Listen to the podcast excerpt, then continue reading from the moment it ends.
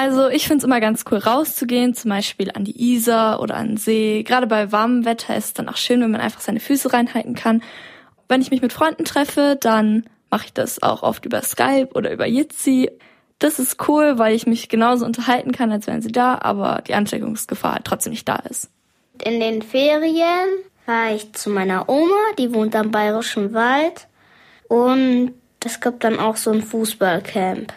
Man kann sich auch die Stadt anschauen, zum Beispiel den alten Hof.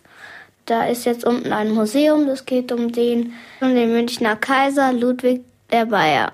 Also mein Tipp ist wirklich vermeiden, irgendwo hinzugehen, wo sehr viele Menschen sind. Also zum Beispiel anstatt irgendwie in den englischen Garten zu gehen, irgendwie lieber in einen Park, der in der Nähe ist oder einen kleinen Waldabschnitt zu fahren. Ihr könnt auch, wenn ihr so eine Zeltfamilie seid, einfach mal zelten gehen, so eine richtige Campingwoche. Viel Spaß in euren Sommerferien.